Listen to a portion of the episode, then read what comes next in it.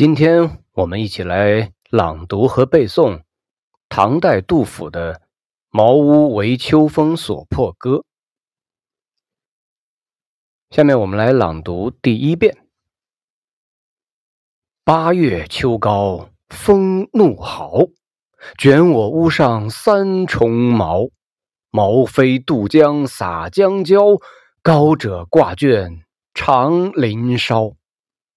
下者飘转沉塘坳，南村群童欺我老无力，忍能对面为盗贼？公然抱茅入竹去，唇焦口燥呼不得，归来倚杖自叹息。俄顷风定云墨色，秋天漠漠。向昏黑，不亲多年冷似铁，娇儿恶卧踏里裂。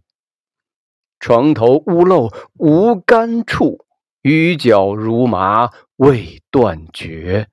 自经丧乱少睡眠，长夜沾湿何由彻？安得广厦千万间，大庇天下寒士。俱欢颜，风雨不动安如山。呜呼！何时眼前突兀现此屋？吾庐独破，受冻死亦足。下面我们一起来对这首诗进行一个简单的白话翻译。八月秋深，狂风大声怒号。狂风卷走了我屋顶上好几层茅草，茅草乱飞，渡过浣花溪，散落在对岸的江边。飞得高的茅草缠绕在高高的树梢上，飞得低的飘飘洒洒，沉落到池塘和洼地里。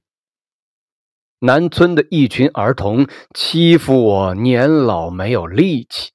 竟然忍心这样当面做贼，抢我东西，明目张胆的抱着茅草跑进竹林里去了。我费尽口舌也喝止不住啊！回到家后，拄着拐杖独自叹息。不久以后，风停了，天空上的云像墨一样黑。秋天的天空。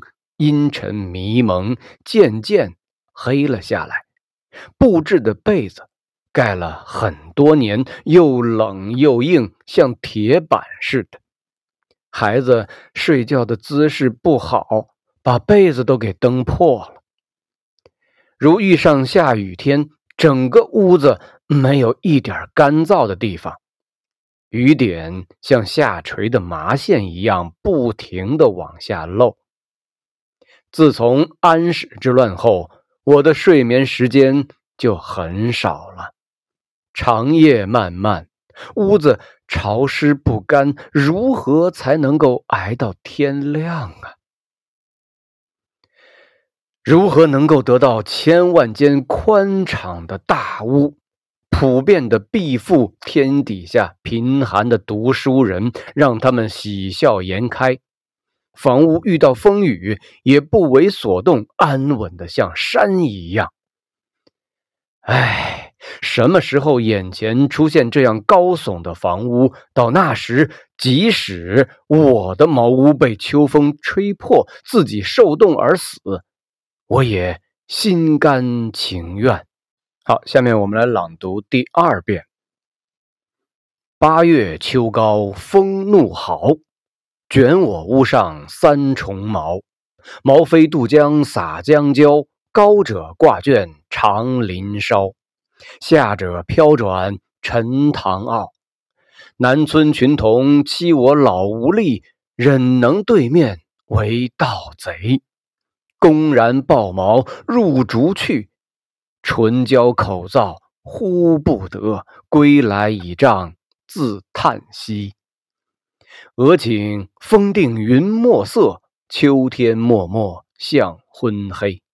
不亲多年冷似铁，娇儿恶卧踏里裂。床头屋漏无干处，雨脚如麻未断绝。自经丧乱少睡眠，长夜沾湿何由彻？安得广厦千万间，大庇天下寒士俱欢颜。风雨不动安如山。呜呼！何时眼前突兀现此屋？吾庐独破受冻死亦足。好的，下面是这首诗的简要赏析。这首诗可分为四节，第一段中共有五句，句句押韵。好、毛、焦、烧、傲，五个开口呼的韵脚，似乎传来了阵阵的风声。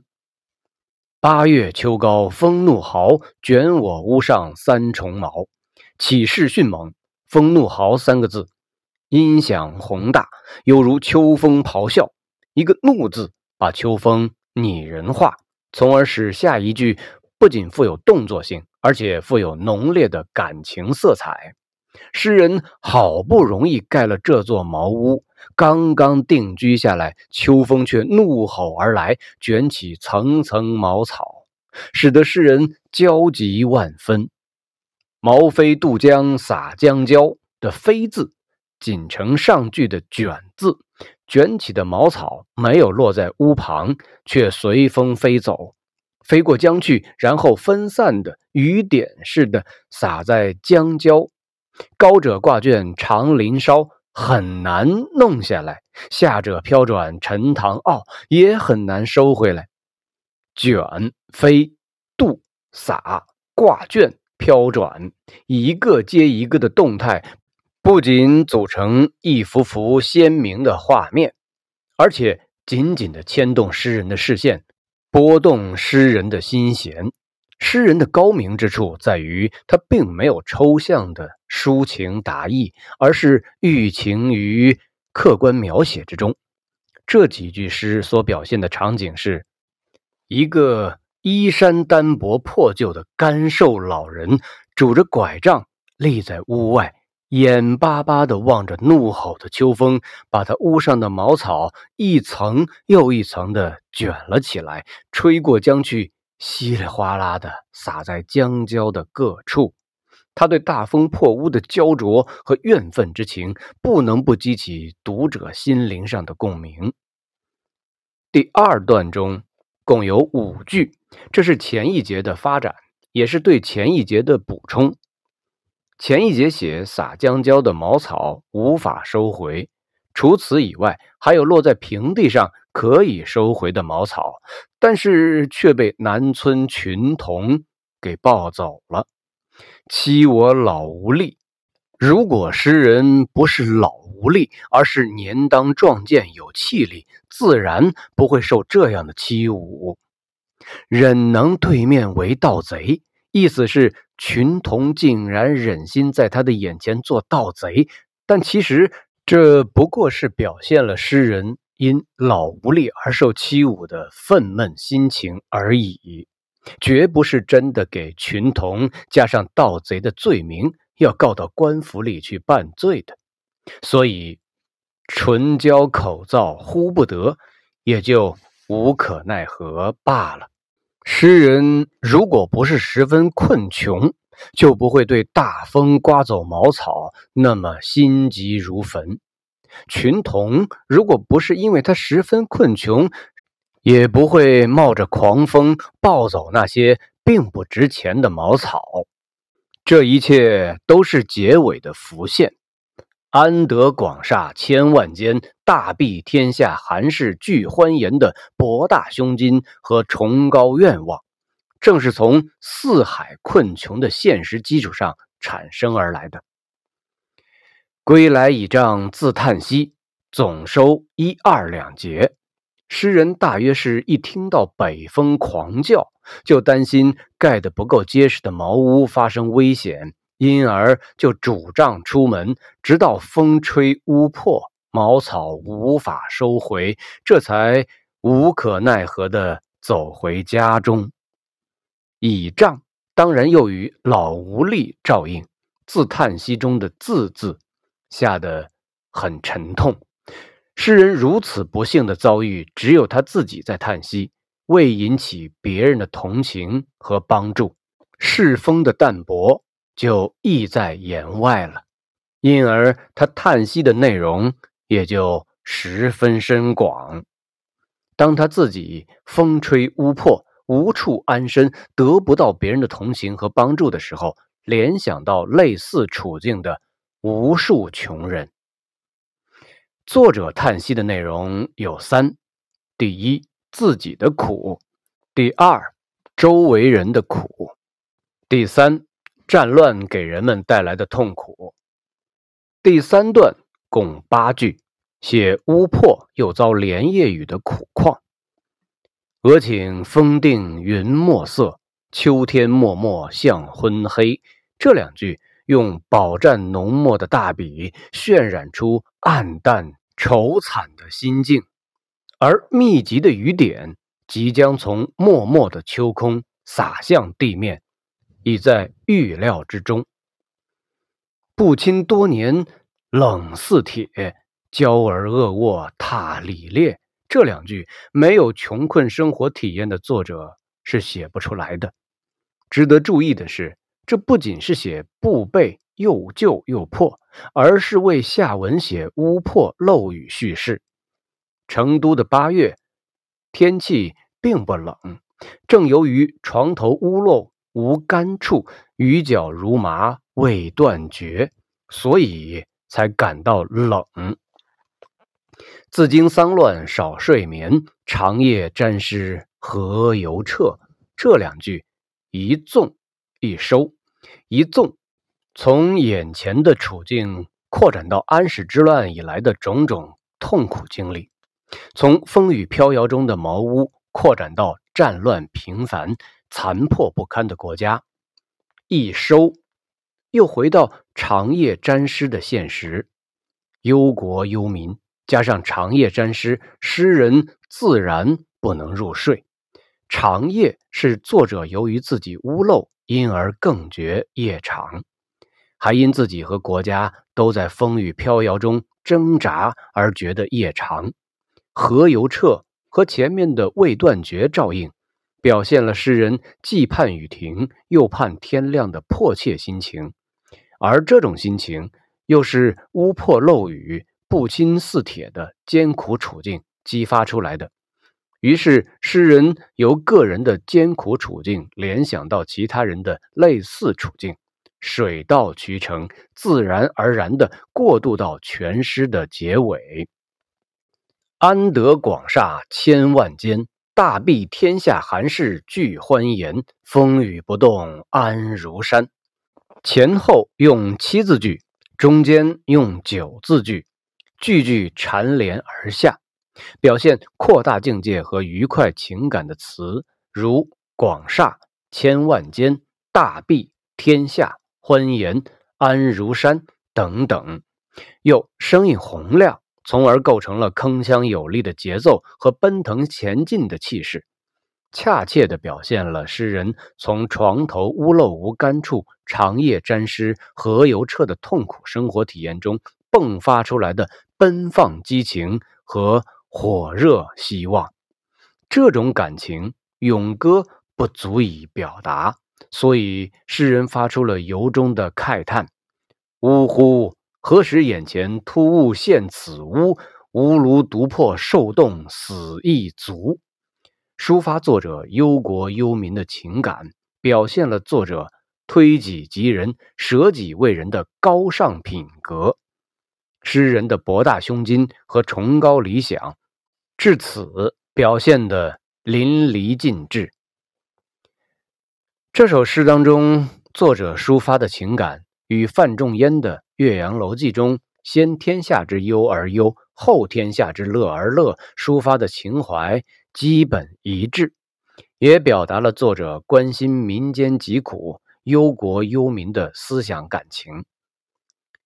俄国著名文学批评家别林斯基曾经说：“任何一个诗人。”也不能由于他自己和靠描写他自己而显得伟大，不论是描写他本身的痛苦，或者描写他本身的幸福。任何伟大诗人之所以伟大，是因为他们的痛苦和幸福的根子深深的深进了社会和历史的土壤里，因为它是社会、时代、人类的器官和代表。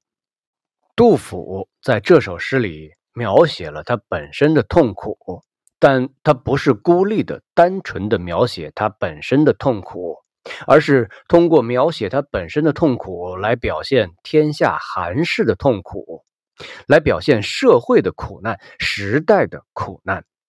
他也不仅仅是因为自身的不幸遭遇而哀叹、而失眠、而大声疾呼。在狂风猛雨无情袭击的秋夜，诗人脑海里翻腾的不仅是无庐独破。而且是天下寒士的茅屋巨破。杜甫这种炽热的忧国忧民的情感和迫切要求变革黑暗现实的崇高理想，千百年来一直激动读者的心灵，并发生过积极的作用。这首诗描绘秋夜屋漏、风雨交加的情景，真实的记录了草堂生活的一个片段。末段忽生意境，以切身的体验推己及人，进一步把自己的困苦丢在一边，设想大庇天下寒士的万间广厦。这种非现实的幻想建立在诗人许身设计、积逆为怀的思想基础之上。而博大胸怀之表现，则使作品放射出积极的浪漫主义光辉。全诗语言极其质朴，而意象峥嵘，略无晶莹而波澜迭出，盖以流自肺腑，故能扣人心弦。最后，我们再将这首诗朗读第三遍：八月秋高风怒号。卷我屋上三重茅，茅飞渡江洒江郊。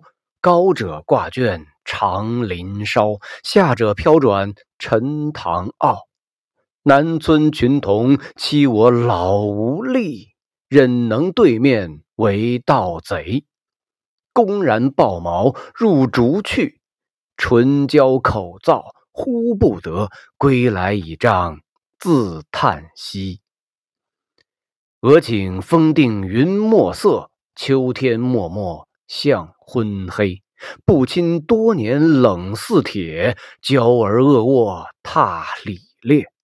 床头屋漏无干处，雨脚如麻未断绝。自经丧乱少睡眠，长夜沾湿何由彻？安得广厦千万间，大庇天下寒士俱欢颜。风雨不动安如山。呜呼！何时眼前突兀现此屋？吾庐独破受冻死亦足。